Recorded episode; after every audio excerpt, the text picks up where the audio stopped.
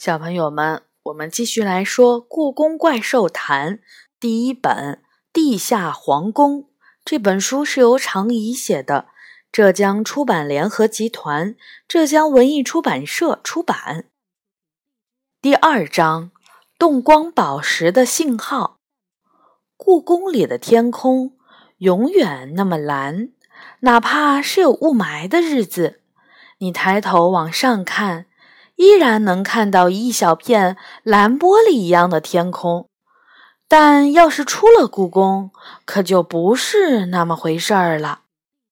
杨永乐经常说，他觉得故宫里的天空是假的，要不然就是红色的宫墙、金黄色的琉璃瓦，让天空给人视觉上造成的假象。我不太明白什么是假象，不过杨永乐就是这样，喜欢说些奇怪的话。他说的话，我有一半都听不懂。时间长了，我也习惯了。杨永乐是故宫失物招领处负责人的外甥，也是我在故宫里最好的朋友。他和我的年龄一样大。头发像野草一样乱，总是穿着一件旧圆领衫，领子大大的，脚上的旧球鞋已经看不出原来的颜色。他的脚很瘦，脚后跟露在外面，走路的时候鞋子随时要掉下来。他和我一样是故宫里的常客。不过，我是因为妈妈加班才睡在办公室里，而他则是因为没其他地方可去。杨永乐很小的时候，父母就离婚了，他的姥姥收留了他，并把他交给舅舅抚养。不过，他舅妈可不喜欢这个神神叨叨的男孩，实在让他受够了。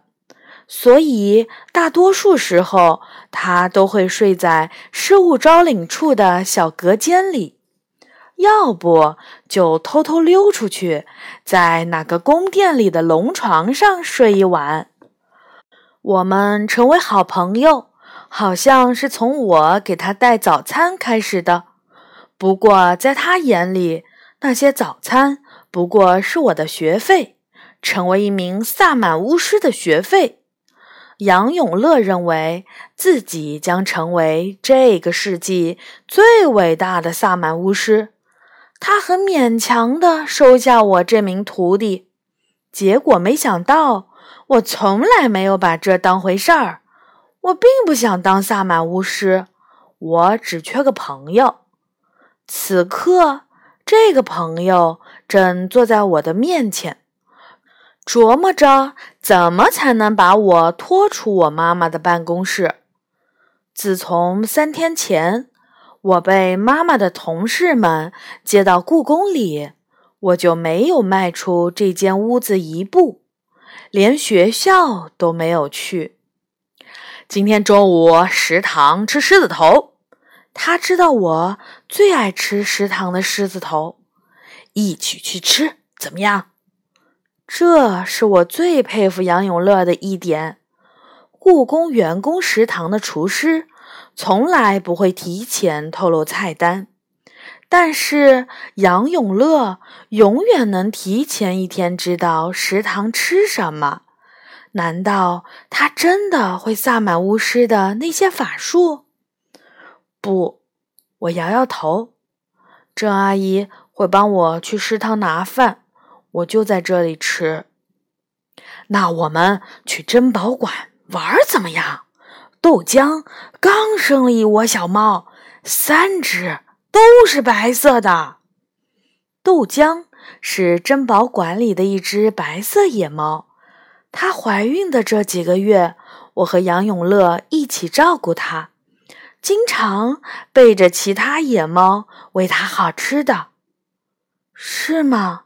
太好了，我吸了口气，总算听到一个好消息。要不要去看看那些小奶猫？过一阵子吧。我动都没动。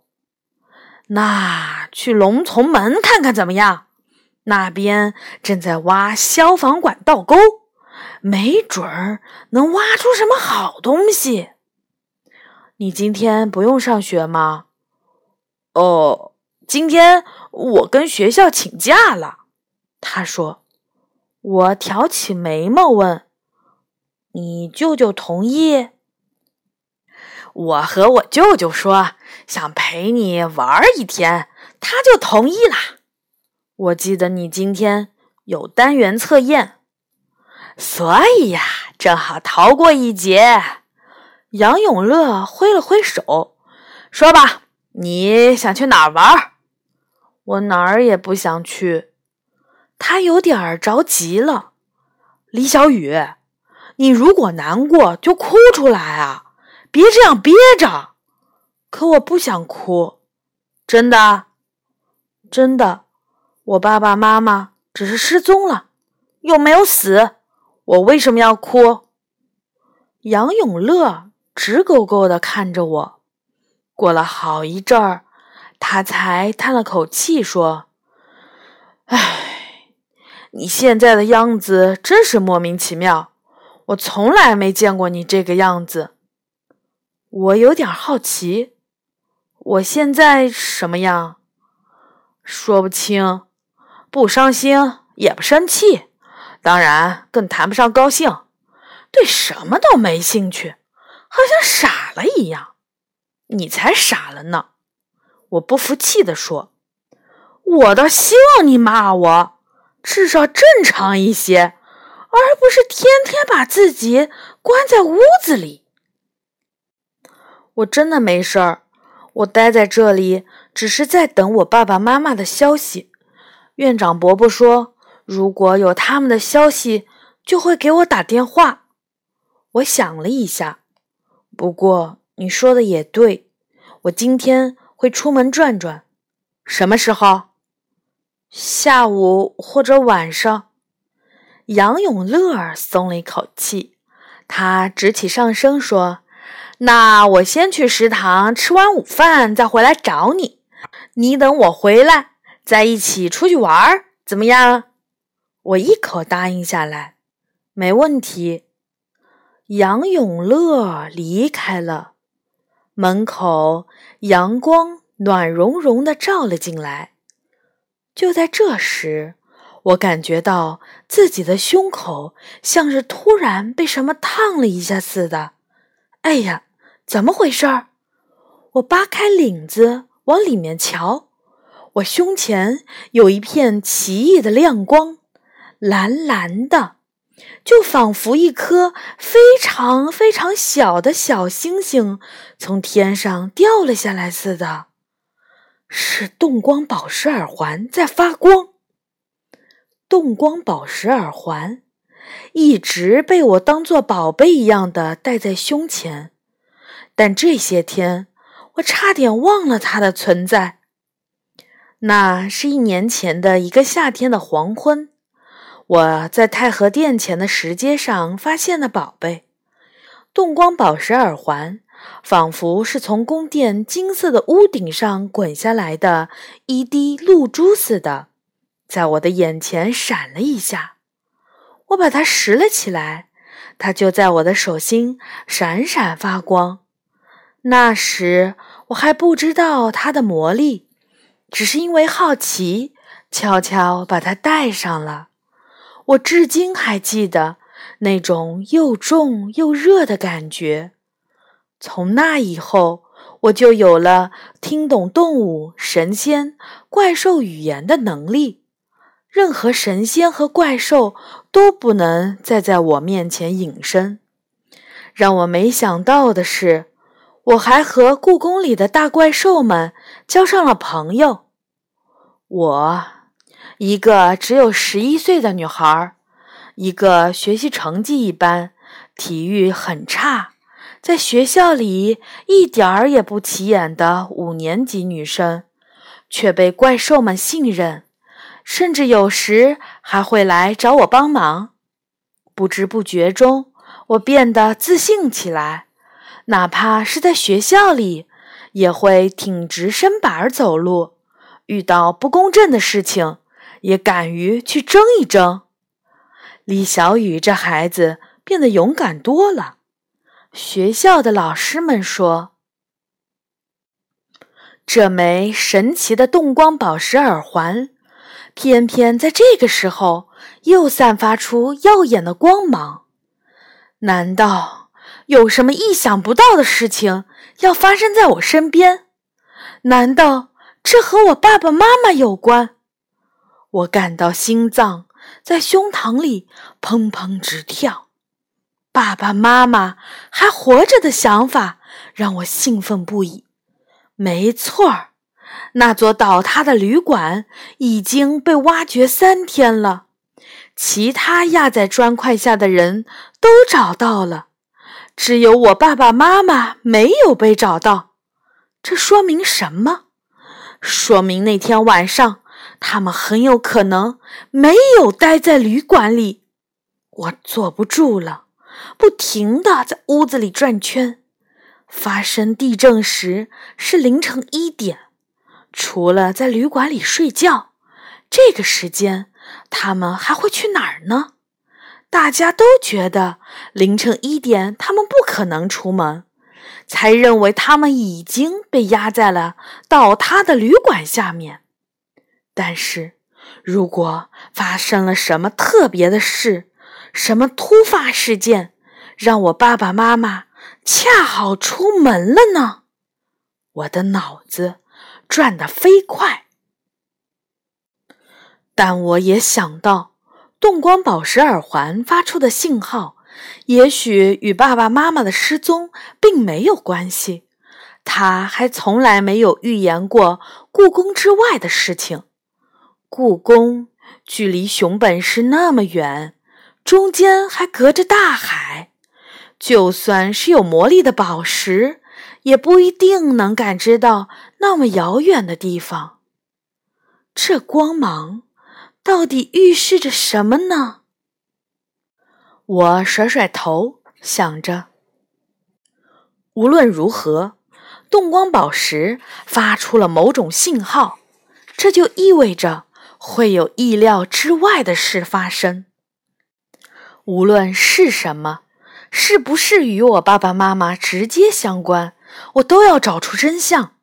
尤其在这个时候。我需要去做一些自己认为有意思的事情来转移注意力。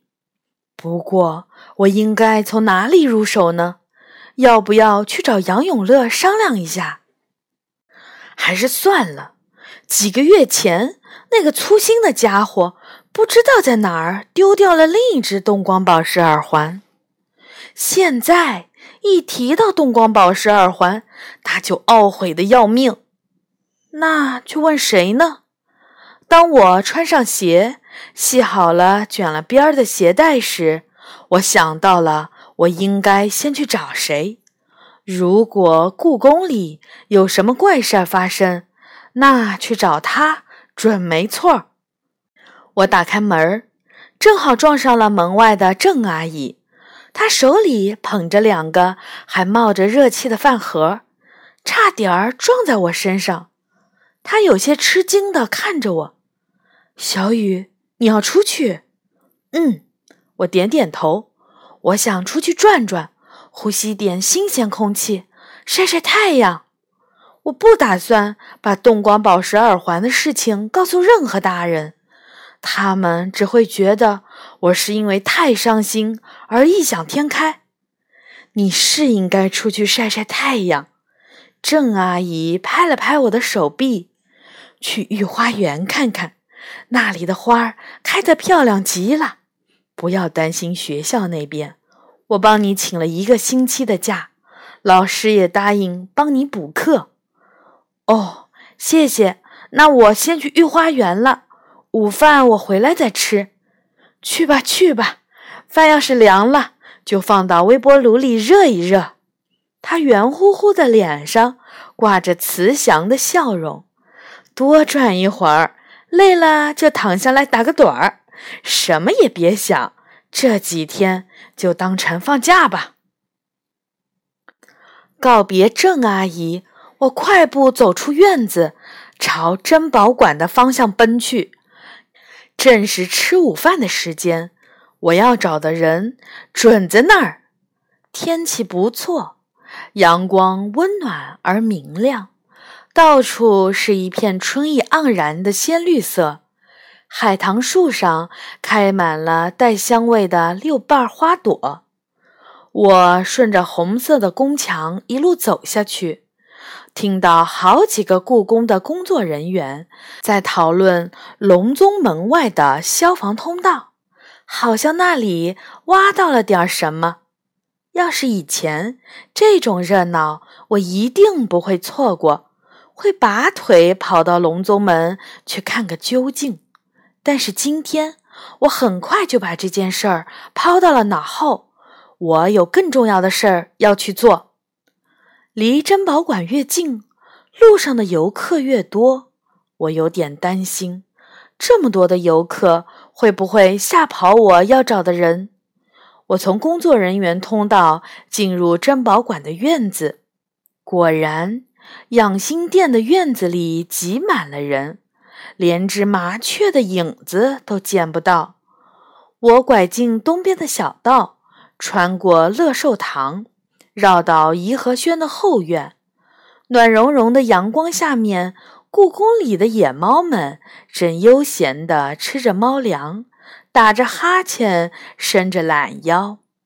一只漂亮的白猫蹲坐在台阶上，蓝色的眼睛像闪亮的蓝宝石。嘿，梨花！梨花四处看，是谁在叫它？梨花儿，梨花儿，它终于看到我了。小雨，喵！梨花儿迈着小碎步跑过来，亲昵地在我腿上蹭来蹭去。我的猫罐头呢？是金枪鱼味的，对吧？我感觉有一百年没有吃过金枪鱼味的猫罐头啦。我从外套的大口袋里掏出了一盒金枪鱼猫罐头，打开盖子放在他面前，他立刻凑了过去，伸出粉红色的小舌头，吧唧吧唧吃了起来。这副温柔乖巧的样子，让你很难想到，他居然是故宫里最受动物和怪兽欢迎的报纸《故宫怪兽谈》的主编。记者兼送报员，没错儿，梨花是故宫里著名的猫仔队，专门追踪怪兽、神仙、精灵和动物们的八卦新闻。哪怕是龙见了它，也会躲着走，以免被它抓住什么把柄。你最近在忙什么？我问。我都快有一个星期没看到你了。没办法。事情总是忙不完。喵！梨花舔了舔嘴，得意地说：“我刚刚录取了两个新员工。故宫怪兽谈推出了电子版和微信公众账号，马上还要出鸟语版和猫语版。我一个人怎么也忙不过来呀！”嚯！我吃惊极了。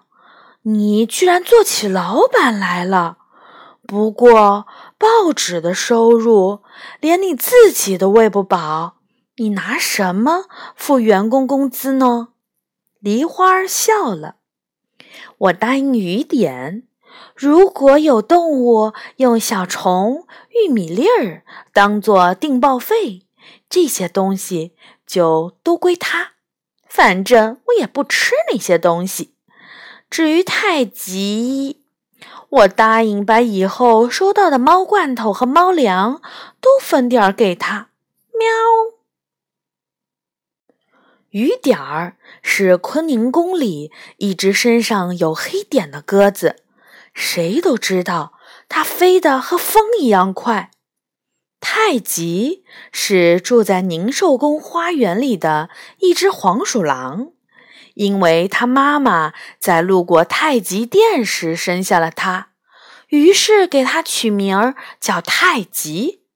虽然有个霸气的名字，但其实它比一般的黄鼠狼都要瘦小，就像一只大老鼠。在黄鼠狼家族里不太受重视，经常被一些强壮的黄鼠狼欺负。我时不时会看见它抹着眼泪跑过院子。雨点儿倒是做记者的好材料。不过太极，你怎么会选它？我有点奇怪。因为吃的少，梨花低声说：“别的黄鼠狼至少要分我一半的猫罐头，它只要三分之一就够啦。”喵，原来是这样，他的想法还真是独特。不过，梨花的眼睛一动不动地看着我。你还好吗？喵！我知道他指的是什么。故宫里没有事情能瞒住他，更不用说我爸爸妈妈失踪的事儿了。不太好，我垂下眼帘。救援队还没有找到他们。这可有点奇怪，已经三天了，不是吗？喵！他眯起眼睛，像是在思考什么。是有点奇怪，其他人都找到了，唯独他们两个消失了。我弯下身，压低声音说：“而且还有更奇怪的事儿。什么事儿？”我的动光宝石耳环，它刚才发光了，像闪亮的星星一样，还烫的要命。我小声说：“它上次这样发光，还是在我捡到它的那天。你觉得它是不是在向我释放某种信号？也许故宫里要什么大事儿发生。”也许这些事情与我爸爸妈妈的失踪有关。梨花皱起了眉头。动光宝石，这的确不寻常。喵，他嘴里嘟囔着：“最近故宫里发生了什么奇怪的事情吗？”我问。奇怪的事儿，奇怪的事儿。他努力回忆着，要说奇怪的事儿，那只能是那一件了。不过我不确定，什么事儿？我睁大了眼睛，心跳加速。跟我来！说着，梨花朝着院门的方向跑去，我赶紧快步跟了上去。好。这章呢就结束了。嗯，虽然没有确定的知道小雨的爸爸妈妈怎么样了，但是我们有一个信息点可以确定，就是小雨的爸爸妈妈应该是没有死。嗯，雅雅小朋友情绪呢稳定一些了。我们从这个第二章也能看得出来，故宫怪兽谈的故事是紧接着故宫里的大怪兽。后面发生的事儿，好，今天晚上呢，我们就说到这里了。明天我们继续来看第三章《地下大发现》。小朋友们，晚安。